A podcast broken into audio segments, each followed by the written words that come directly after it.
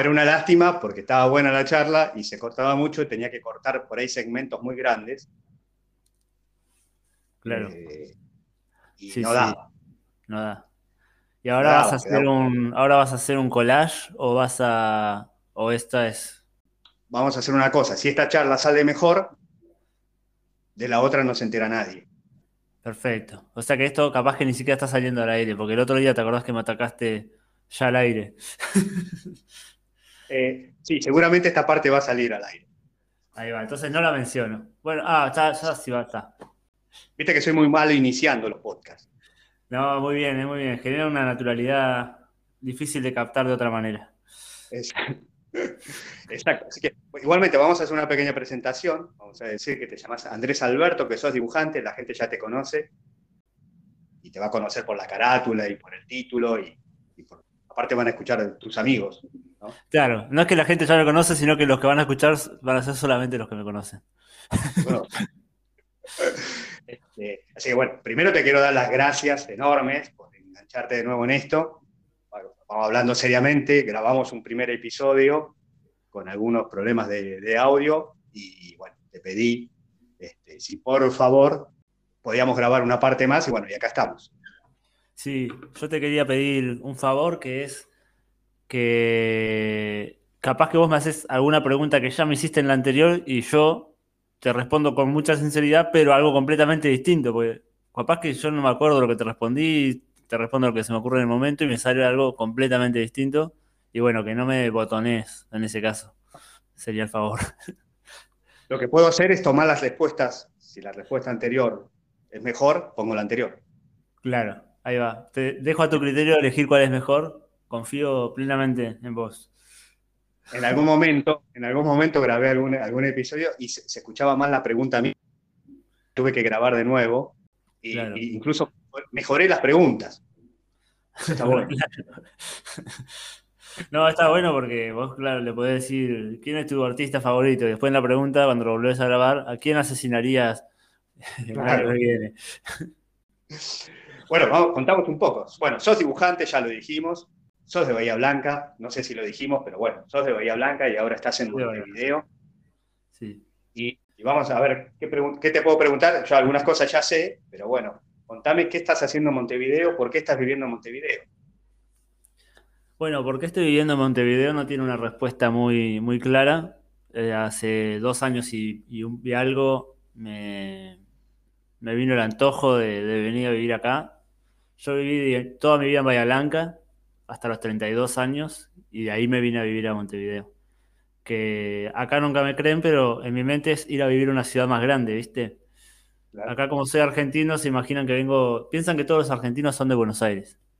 Entonces, eh, les digo, yo me vine a vivir en una ciudad más grande y en Montevideo no me creen porque tienen eso de, del paisito, ¿viste? Sí, sí.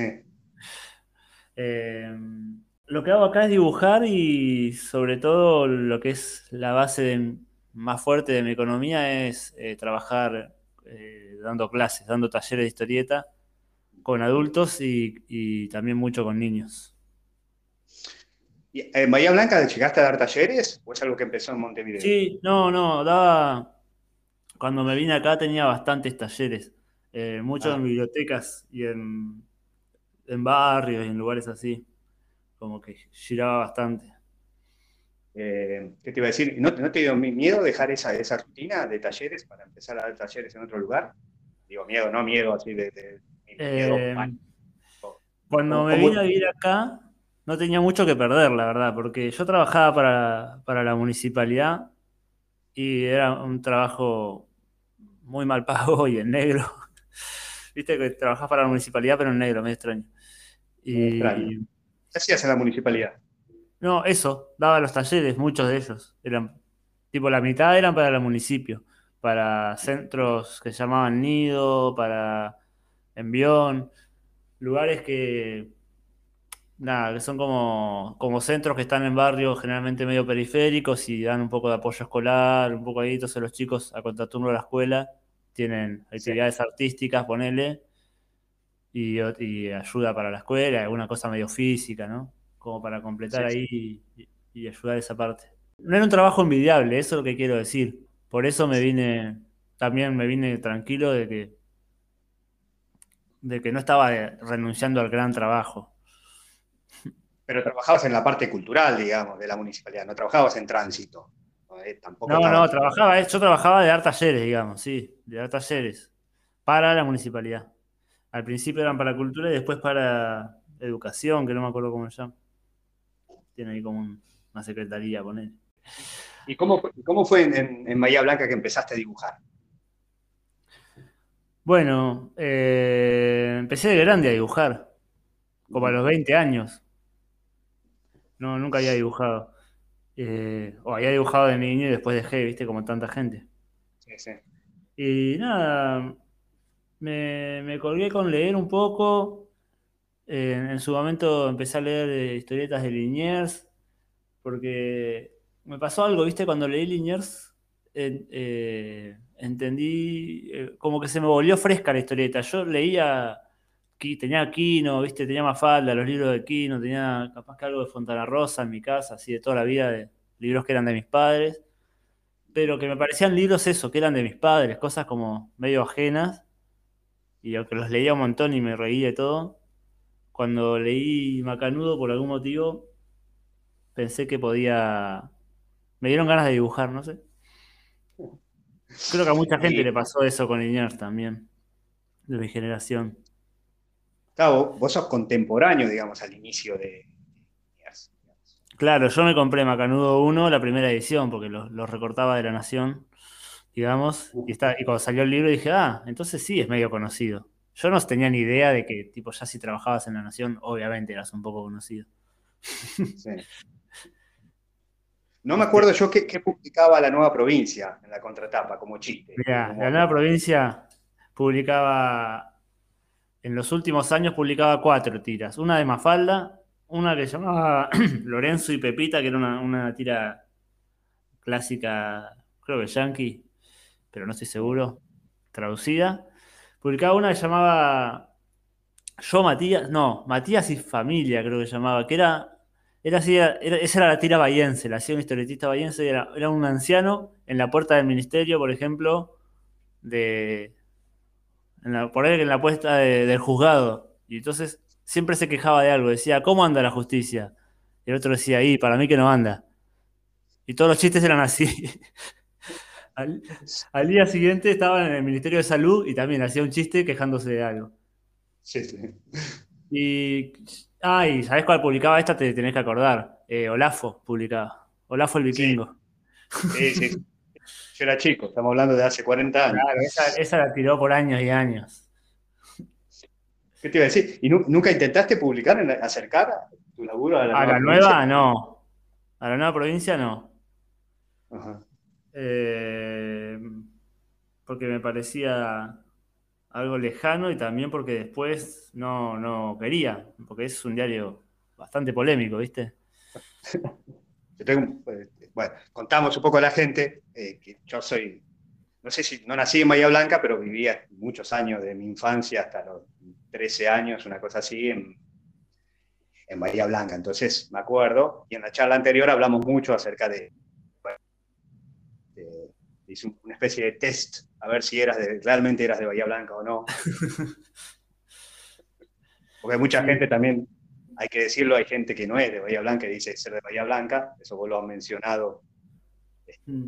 Mirá, te voy a decir algo. Vamos 10 eh, minutos de, grabación más o menos y creo que es el podcast en el que más veces se pronuncia la palabra Bahía Blanca, la expresión Bahía Blanca de, todo Spotify. ¿Será? Puede ser, ¿no? Me parece que sí. El, otro día, hablando de Bahía Blanca, que hablamos, mencionábamos gente famosa que es de Bahía Blanca, que hay mucha, este, inexplicablemente hay mucha. Eh, sí. Y el otro día estaba mirando tu, tu, página de Instagram y vi que tenías un libro de, de, Marina Yuxuk. De Marina Yuxuk, sí. La sed, seguro era. Fue el último que leí. No, esa no me acuerdo ahora. No me acuerdo ahora. Bueno, la cosa es que yo estoy leyendo Madre Soltera de, Marina. Este, y había leído la sed y el anterior también. ¿Ella es de Bahía Blanca o no? Ella, en realidad creo que nació en, Capital, pero vivió desde su infancia en Bahía Blanca hasta, no sé, hasta los 30 y algo, supongo también. Ahora vive en Capital de vuelta, pero sí. Eh, creció en Bahía, eh, estudió en Bahía. Yo la conocí en Bahía también. Es muy buena. es muy buena. no es por obviamente, pero recomendamos. Y hay un par de cuentos, en los arreglos, hay un par de cuentos que menciona Bahía Blanca. Este, Ahí va, ah, los arreglos capaz que mostré, porque también lo tengo acá. Los arreglos, muy, muy buen libro. Este, yo estoy muy enganchado con la editorial, la que ella labura, o la editorial que ella creó, no sé si es de ella. Es, de ella, eh, de otra persona de Bahía Blanca, que es Emilia Arbeta, y creo, creo que son ellas dos, pero puede ser que haya alguien más y ahora y no me acuerdo ahora. Se llama Rosa Iceberg, la editorial. Sí. Eh, Yo, bueno, las conozco bastante a ellas dos, por eso te, tiro la data así, ¿no? Ah, en Bahía éramos, amigos y, bueno, somos amigos, pero antes las veía más. La otra vez te había preguntado, me estoy dando cuenta que aparte de, muchas veces Bahía Blanca, voy a mencionar mucho, la otra vez hablábamos, la otra vez te pregunté. Sí, el otro día. el otro día. Te había preguntado y me, quedé pensando, ¿qué, había cambiado en tu dibujo al, mudarte a Montevideo? Si vos habías notado algo. Y se me había ocurrido el chiste de que ahora dibujabas un poquito más lento. Ahora dibujo más por la revista. Eh, o, por la, lentitud que se le, que se le saca a los uruguayos. Sí, por la lentitud que se atribuye a la tranquilidad. ¿Vos te sentís que eh, sí, es, un poco más relajado, ¿viste? Menos, menos erizado que, sobre todo que Buenos Aires. Acá la gente, por ejemplo, el tema pandemia, la gente se lo toma. Está bastante detonado, pero la gente no, no entra como en pánico y como cosas así locas, ¿viste? gritando por todos lados. Se preocupan, pero con cierta compostura. En términos generales, ¿no? Eh, me imagino un, pánico elegante. Un pánico, un pánico amigable. Se puede amigable. Con ese pánico. Sí. No, conozco Uruguay. La imagen que yo tengo de chico, de, haber visto de Uruguay, a mí me quedó la imagen del lado oscuro del corazón. No, vi, no sé qué. Es una película de Subiela de los años 90, donde el protagonista va y viene, es un publicista, un escritor que va, en realidad es un poeta, viaja de Buenos Aires a Montevideo varias veces en la película. Ahí va. Y se enamora de una uruguaya. Entonces va y viene. Y muestran un Uruguay, un Montevideo así medio tristón, medio lluvioso, medio, muy melancólico. Entonces yo crecí y me quedé con esa imagen. Mira, en invierno es un poco así, capaz, porque la gente se encierra mucho. Pero, pero no, después es, es muy, tiene momentos es muy alegre también, tipo... Montevideo depende de, también de por qué circuito andes. Por ejemplo, hay gente que empieza a ensayar para carnaval más o menos en, el invierno y está tipo ensayando. En noviembre capaz que empieza a hacer el concurso, que yo, todo enero no sale de vacaciones y se la pasa cantando murga. Cuando te querés acordar, son desde, desde junio hasta marzo del año siguiente. Todos los días carnaval, bailando y. ¿No? Y probablemente emborrachándose. Entonces tiene como su lado también festivo y. Y está. Hay, hay, un, creo que sí que hay un estereotipo de, Montevideo así, medio grisáceo, medio. Sí. Muy, como del Montevideo más citadino de, de, los edificios y eso, pero. Pero uno también, me parece, como en todas las ciudades, llega y se, se maneja de la manera que se arma su propia ciudad un poco, me parece, uno cuando, cuando viaja. ¿Y, pensaste alguna vez en volver o todavía no? Todavía no, de volver definitivamente no. Em, sí he ido de visita, toda mi familia está allá, mis amigos, mis amigas. Em, pero estoy contento acá, la verdad. Sabes que a diferencia de Bahía Blanca tiene mucha presencia del mar y eso me, enamora un poco. Yo vivo a una cuadra de, bueno, del río en realidad, pero parece un mar. Vivo a una cuadra y, es como que salgo a, comprar a la verdulería y, y veo el horizonte del, río, ¿no? Y, me hace, me gusta mucho eso y estoy contento, la verdad, así que no, no pienso volver por ahora. Bien. Eh, te quería preguntar, hay una charla, en charlas anteriores con otros dibujantes, surgía siempre por ahí, no es que surgía, yo planteaba el tema de cuando, cuando el dibujante quiere salir detrás del escritorio y se empieza a mostrar. Sí. Eh, yo por ahí en, tus publicaciones, bueno, no se ven muchas fotos tuyas o, muchos datos personales, digamos, pero también haces eh, eh, esta especie de podcast que también haces, con el tema de las clases también es salir un poco del escritorio. ¿Cuándo empezaste a sentir esa, esa necesidad? Me, no sé si lo sentí como una necesidad, Sí, me pasó que las primeras veces que presenté, cuando presenté mi primer libro, fue en 2011, ponele, me acuerdo como que fue como una presentación en público y me dio, yo estaba muy tímido en Buenos Aires, además. Eh, mi primer libro, La dura vida, en, editado en Galería Editorial, eso lo, digo como al pasar, pero para que quede como un chivo. Eh, eh, lo presentamos, me acuerdo, estaba lo presentamos con eh, Agu Grego, no sé si lo conoces, que hace tan largas pestañas. Sí, eh, sí. Que él también sacaba el libro y a modo de presentación estaba Gustavo Sala y Ayar Blasco. Dos, bueno, tres cracks totales. Sí. Y tocó Julio y Agosto después la banda. Y fue una noche ah, soñada, hermoso. Y yo estaba recagado porque para mí Buenos Aires y la gente tipo famosa Para mí, para mí todos los que eran en Buenos Aires eran famosos, ¿viste? Yo venía de Bahía Blanca. Y después con los años también di muchas clases y empecé a encontrarle un gusto a esas instancias de, hablar y de y encontrarle como el gusto a la charla, una cosa medio radial, ¿viste? Hoy no se nota porque estoy, la gente me escucha hablando todo trabado y piensa que estoy sufriendo, pero, pero le encontré el gusto de verdad. Este, ¿La presentación que llegó a ser en la Feria del Libro? ¿Dónde fue? No, esa fue en Matienzo, pero un Matienzo que no estaba donde. Después se mudó, ¿viste? En 2011 estaba, no me acuerdo en qué calle era, porque yo era de afuera.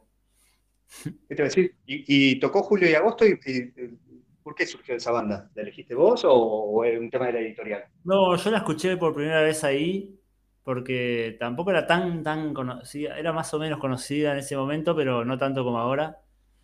Sí. Y, y ellos lo conocían a Yar, Yar Lasco, que también presentó, y la movida vino por ahí, me parece, y ah. en la, los editores que ya vivían en Buenos Aires también conocían la banda y por ahí tenían un poco de onda y, se coparon con tocar ahí. y bueno, después eh, nada, con algunos de los integrantes tenemos como una, pequeña amistad que a veces hablamos o nos juntamos a dibujar con, con Santi o nos hemos tomado una cerveza con, con alguno de ellos y, y los conocí ahí. Han venido a Uruguay también. Es una banda hermosa. Sí, sí. Eh, y estaba pensando la otra, vuelvo a mencionar el tema de la charla anterior, ¿cómo, cómo definís lo, que haces? Eh, yo le digo, mira, historieta o modo gráfico, no, no me ando con complicaciones, ¿viste? No soy de buscarle nombres más específicos. Para mí un nombre que ya sirva, ya como que dejo ese y, me preocupo por, por, otra cosa. Así que le digo, historieta o modo gráfico, si me preguntan qué soy, prefiero decir eh, historietista antes que dibujante, ¿viste? Porque tampoco tengo una carrera en ilustración o una técnica o una dedicación en ese rubro. Si bien a veces me ha salido trabajar en, como dibujante específicamente, por las causalidades de la vida, no, no me siento ahí como un ilustrador, ponele. Y siempre que me llaman para ilustrar o para hacer algo que sea exclusivo de dibujo, aclaro que no soy dibujante. Le digo, mirá que yo dibujo así, eh, no, es, un estilo. es, una, limitación casi. Es una limitación. Eh, una limitación y una fortaleza. Y una particularidad, no sé si.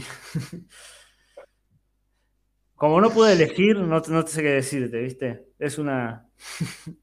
es eso. Si a la gente le gusta, si a alguien le gusta. ¿Qué te iba a decir? ¿Y estudiaste dibujo alguna vez? No, no. No, ah. nunca. ¿Viste? Se nota, ¿no? Eh, no, estudié letras. Eh, agarré más por ahí. Cuando terminé la escuela, la secundaria, que acá le dicen el liceo, estudié letras. Y, ¿Dónde hiciste? En Bahía Blanca, en la universidad. en la universidad. En la universidad, en lo que es el ciclo básico. Claro, en esas escuelas. Y después letras también en la universidad. Eh, pues yo estudié en el ciclo básico. Ah, mira. Mirá vos qué coincidencia. Coincidimos en la misma escuela. Pero bueno. No sé cómo se llama la escuela. Eh, va, yo siempre la menciono como ciclo básico. Y después. Claro, el ciclo básico, las escuelas de la UNS. yo fui después a normal, la escuela normal. Claro, después se abría en normal y había algo, había algo más. Normal comercio agricultura en mi época. Ahí está, normal comercio. Una de esas tres tenías que elegir. Yo siempre cuento muy orgulloso que en ese ciclo básico se entraba por examen de ingreso. Sí. No sé si ahora sigue siendo igual. ¿Qué número quedaste? la parte graciosa era que entraron 209 el año que yo cursé y yo era 206. Ah, bueno, bien, sobrado. Entré cómodo. Entraste cómodo, sí. ¿Vos qué número entraste? A ver. Yo entré como creo que 40 y algo. Y después te voy a decir algo, trabajé desde los 17 años empecé a, mis primeros como trabajitos fueron de dar clases para algo que hacía mucha gente como para ingreso al ciclo, para ese examen específicamente.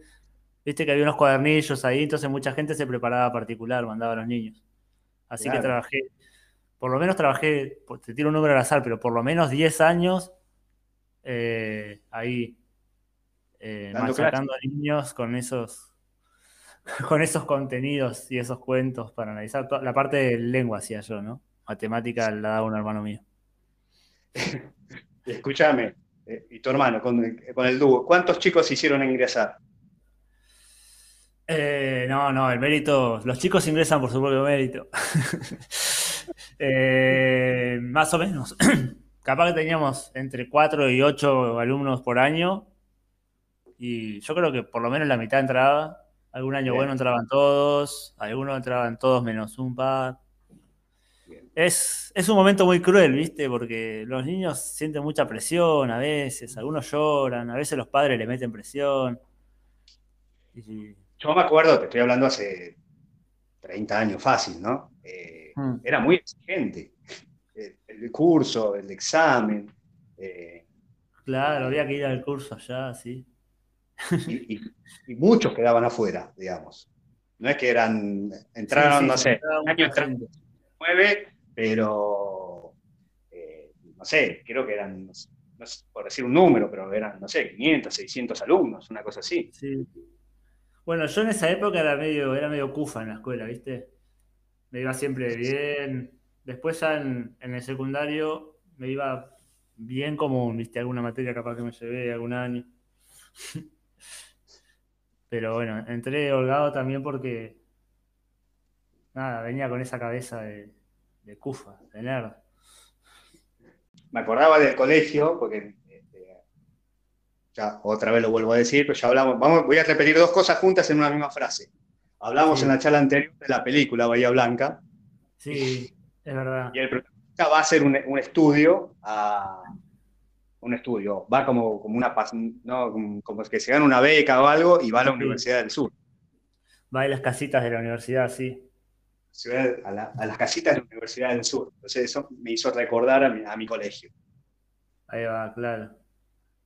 Y el protagonista, otro dato, otra vuelta de tuerca, va a hacer una investigación sobre Ezequiel Martínez Estrada.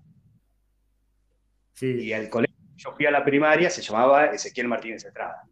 Ah, bueno, pero lloraste en la película entonces. Sí. No, no, lloré.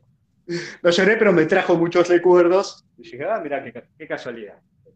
sí, yo la vi también y me pasó algo, aunque yo me fui hace muy poco, mucho menos que vos, me pasó algo de cuando filmaban Alem, como que me gustaba ahí verla, como algunos, y me pasó que conocía varios extras que aparecen. No sé si, se filmó todo allá o una parte. Viste que a veces Yo creo que no, porque no me acuerdo si lo dije en la charla anterior, pero en un momento aparece, supuestamente estar en un bar en Bahía Blanca y aparece un taxi de esos negros y amarillos que solo hay.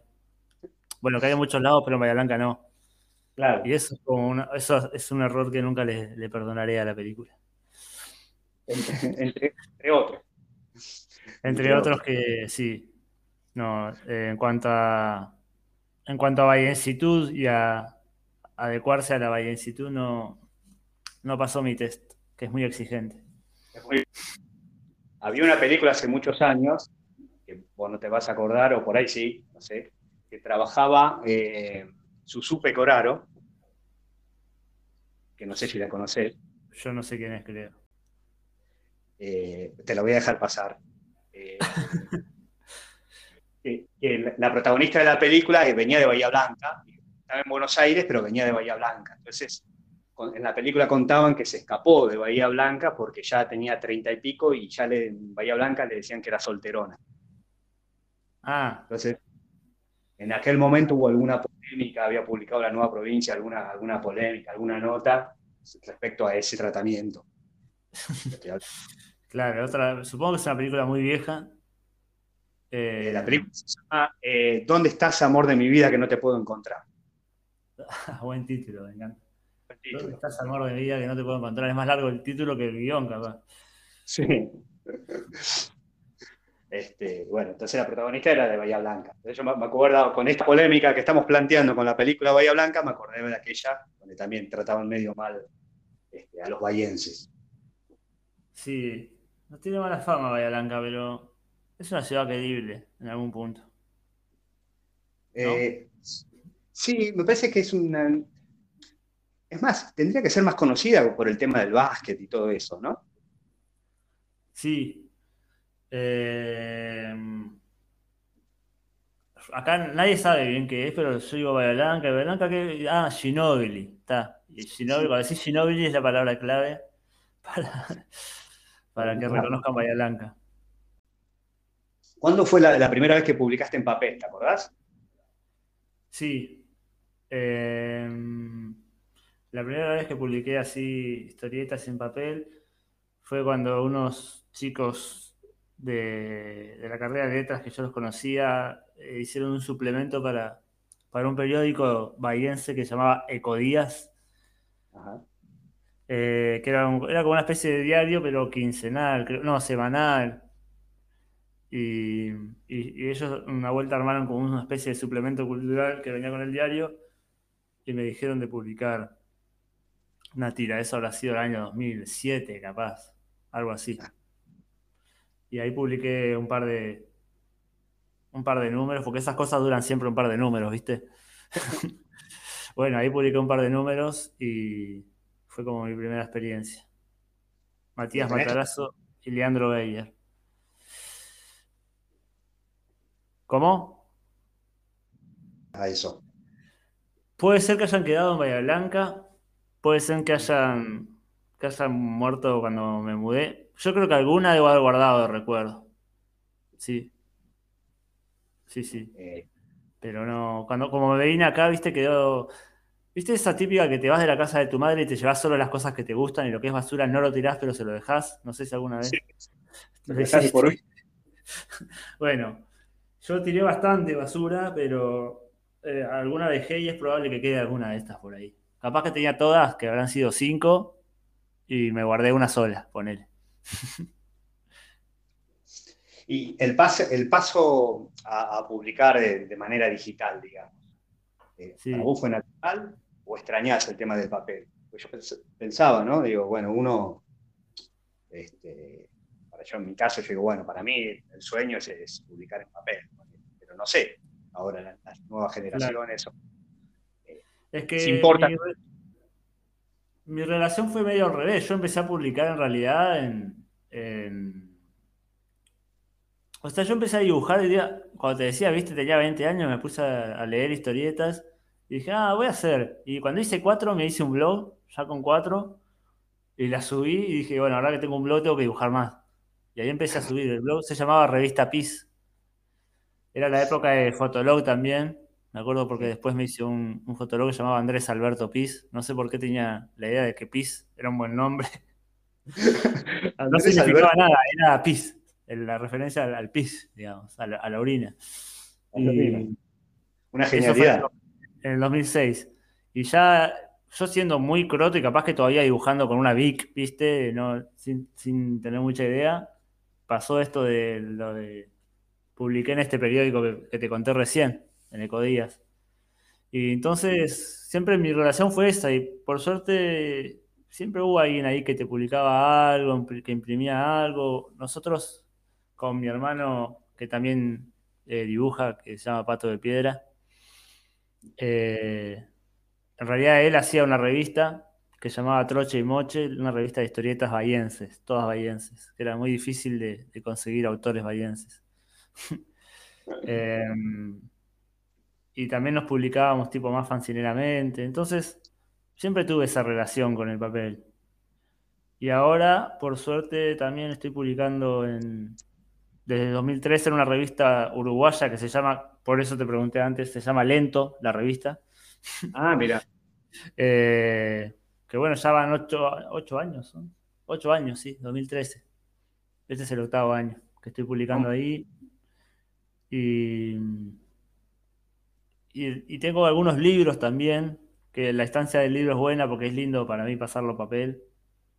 Sí. Y de hecho cuando dibujo creo que sigo pensando en, en, el papel y para subirlo lo adapto a Instagram, ponele. Pero siempre, a veces subo de a cuadritos sueltos, pero yo lo tengo dibujado en tira, ponele. Ah, mira. Eh, Claro, porque vos ya pasaste las etapas de los libros, digamos. la emoción de tener tu primer libro, ya, ya está, ya pasó. Sí, ahora cualquiera los libros, un asco los libros. no, sí, en eso tuve bastante suerte porque, como te decía, empecé a dibujar en 2006 y a los cinco años, en 2011, publiqué este libro que presentamos con, Gonzala y con, con Ayer Lasco, ¿viste? Y con, Grego y que tocó Julio de Agosto. Eh, y un poco el motivo también fue que unos amigos míos de Bahía Blanca que se habían ido a vivir a Buenos Aires quisieron abrir eh, una editorial, entonces, una editorial de historietas y de cosas gráficas. Hicieron galería editorial y bueno, fue el primer libro mío y también fue el primer libro de ellos como editorial, que después metieron un catálogo buenísimo y tipo está buenísimo. Publicaron a Podetti, publicaron un libro que es, que es bastante conocido, se llama ¿Dónde está Perón? Eh, y un montón de autores capaz menos renombre, pero muy conocidos. cualquier cosa dije. Menos, menos renombre, pero muy buenos. ¿no? Como Esteban Serrano, eh, María Luque publicaron. Eh, bueno, un montón pero empezaron ahí y yo era casi el único historietista que conocían. Así que me publicaron. pero bueno, al día de hoy, o sea, después, cinco años después hicimos otro libro, o sea que más o menos ahí ya sí tenían otras posibilidades y siguieron eligiendo. Y este año, a fin de año, saco sacamos juntos también el tercer libro. O sea que se ratificó que no, no era solamente porque era el único que conocía. Este, eh, estaba viendo un poco tus dibujos y veo que de vez en cuando usas colores. Sí. ¿Cómo tomaste esa decisión o, llamar la decisión? Bueno, otra, otra de, las, de las tiras fijas que hago es para buena prensa. Buena prensa es, eh, creo que vos ya hablamos de esto, ¿no? Hablamos de esto, hay un déjà Hay un déjà vu. Bueno, pero por ahí, si alguien está escuchando y no sabe, Buena Prensa en realidad es una imprenta medio artesanal, medio boutique de Bahía Blanca, que laburan, hacen cosas tremendas los, chicos y también son amigos. Y entonces hago tiras para ellos que las ponen en Instagram. Esas sí las hago exclusivamente para Instagram porque el fin es, es eso, las ponen en historias. Entonces, ahí no tenía mucho sentido hacerlo en blanco y negro, ¿viste? Porque es algo que que no está pensado para imprimirse, entonces el color te levanta un poco. Sí, sí, sí. Te hace menos underground ponerle color. No, porque vi que en algunos casos sí, entonces las que son en color, las que son en color es simplemente por dinero. Las que son en color es más porque generalmente es por eso y después, no sé, puede ser que a veces juego y me dan ganas de pintarlo. Tengo alguna hecha con acuarela, tipo tres, tres viñetas en mi vida hice con acuarela.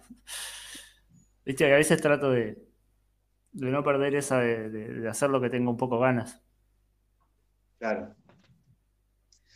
Y contame un poco en, los talleres estos que estás haciendo. Sí. ¿Qué, pensás vos que, que vos podés transmitir? Mira, no está. Esta sí me la hiciste la otra vez. para mí no es tanto transmitir, sino, sino como son ejercicios. Es como más. Es más parecido a ir a un gimnasio que ir a clase, ¿no? Ajá. Para mí. Como trato de generar ejercicios y de y de buscar eh, nada, formas de que, que, los que vienen y las que vienen tengan, tengan que, inventar soluciones para distintos problemas, ¿no? Pero no es como que yo les bajo contenido. Sí, capaz que leemos varios autores, a mí me gusta mucho leer y me gusta dedicar una parte del taller a mirar historietas entre todos y mirar una página y pensarla y cómo está funcionando, o mirar un chiste y analizar de, qué manera funciona, dónde está el chiste, qué le agrega a cada elemento, ¿no? Como una parte de lectura que está buena, pero que también es colectiva. Y después eh, muchos ejercicios y todo el tiempo dibujamos y... Nada, y también disfrutarlo, supongo. Como pensar en el dibujo como algo que es algo lindo que uno hace para uno mismo. Habías mencionado que habías estudiado letras. Sí. Hace, un tiempo y se nota un poco la influencia de la literatura en tus dibujos. El otro día estaba mirando la, que fue buenísimo el que hiciste de las máquinas de escribir de los escritores, que lo terminás con, el chiste de Bucay. Sí. Eh, ¿Y qué sentís que vos que, sos, que son tus influencias? Sí, o literarias, o música, eh, o cine, o... Sí, ¿Qué influencia de, o de tu estilo o de, tu humor o de tus temas, temas que tratás? ¿Hay algo que vos, reconozcas que es de dónde vienen? Eh, me cuesta, me cuesta ver influencias, o sea, sé que las tengo, pero me cuesta verlas, ¿no? Pero sí supongo que son las cosas que me gustan y sobre todo eh, cosas de humor o, cosas con, mucho sentido del humor más allá de si son historietas o son otros soportes. Viste que el humor es medio parásito. Para mí yo, el humor es como un arte, pero, pero que necesita estar arriba de otro arte para vivir. Como necesita hacer música con humor, o cine con humor, o literatura con humor, ¿no? Entonces, capaz que mis influencias pueden ser desde, no sé, desde, qué yo, Podetti, hasta capaz que pasa por Seinfeld, que me gusta mucho. Eh, eh, no sé, este, distintas cosas, ¿no? Eh, en literatura, por ejemplo, a mí me gusta un autor, me gusta mucho, es Kurt Vonnegut, no sé si, sí, si lo tenés. y es, me parece muy gracioso. Si bien sus novelas son más como de ciencia ficción y no sé qué, él es muy gracioso y, y como recogiendo de distintos lados, no solamente de, la historieta, ¿no? Sí, eso, un poco a eso iba, iba, este, mi pregunta, digamos. Este, más allá de las influencias de, como mencionabas, a Liniers o a Podetti, también hablábamos la otra vez, este, que vos considerás, ¿no? Que te haya influido. Eh, sí, va, por ahí, me parece, un poco por, por todos lados desde ahí. Y después otras, también otras lecturas que no, son de humor, porque a veces para, hacer humor, nada, aprendes a contar cosas y lo puedes aprender de cualquier persona, ¿no? Creo que la, vez pasada que me preguntaste esto también mencioné a, a Por Paola. Eh, creo que también mencioné a más Cachimba. Ahora me los voy acordando y, es verdad. Son, son influencias y. Yo soy medio omnívoro, ¿viste? Como que me gusta un poco todo. Me gusta la poesía también. Entonces, supongo que todo eso influye un poco. Todo se puede transformar en algo, especialmente uno cuando hace cosas así media sueltas, digamos. Sí, y también, y algo que no digo, pero que en realidad también eh, las influencias son también los amigos, ¿no? Y, las amigas. La gente que, digamos, no, todo es el, producto artístico que consumís, también influye en tu humor la gente con la que te juntás, eh, las charlas que tenés.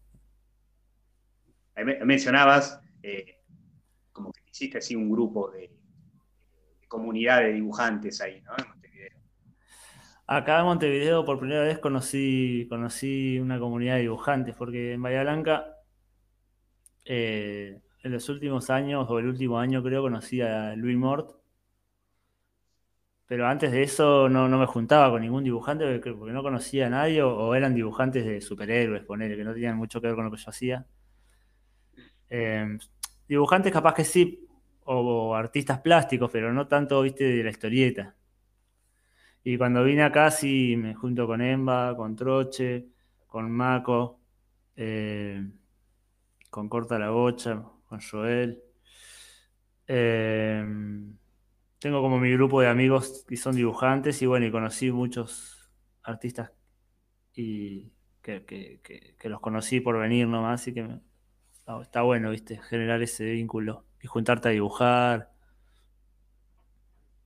y esas cosas y armar ferias. Ensayar para carnaval. Ensayamos, decimos la murga de los dibujantes. Ojo, ¿eh? Mala idea, ¿eh? Sí, o sea, cantar horrible, pero el maquillaje. Ojo, ojo. Este, bueno, te, voy a hacer la, última pregunta. Eh, era pedirte un consejo para la gente que esté escuchando, que esté escuchando todo esto ponele que escuche a alguien más que no sea de amigo tuyo, mi amigo mío. ¿Qué, le podemos aconsejar? Que tenga ganas de hacer algo relacionado con el arte. Bueno, que vengan a mis talleres. y. no. Eh, consejo, no, me, suena como. Como que no, como decirlo desde, un lugar de dar consejos, no, no me veo a mí mucho en ese lugar de dar consejos, ¿no? Eh, sí, lo que yo pienso es que hay que disfrutarlo y hacerlo más para uno que, para afuera. Y después, si algún día lo querés mostrar o algo, bueno, pero eh, hacerlo para uno. O, porque, o por una cosa así genuina. Tengo, sabes que a veces tengo eh, algunos alumnos, o no, no mucho, pero me ha pasado de, que pareciera que, que, dibujan para Instagram, como si Instagram les pagara. y en realidad está bueno uno buscar qué es lo que le interesa a uno, explorar, ¿no? Eh, si tengo algo parecido, un consejo, creo que iría más por ahí. ¿Qué sé yo? Andás a ver.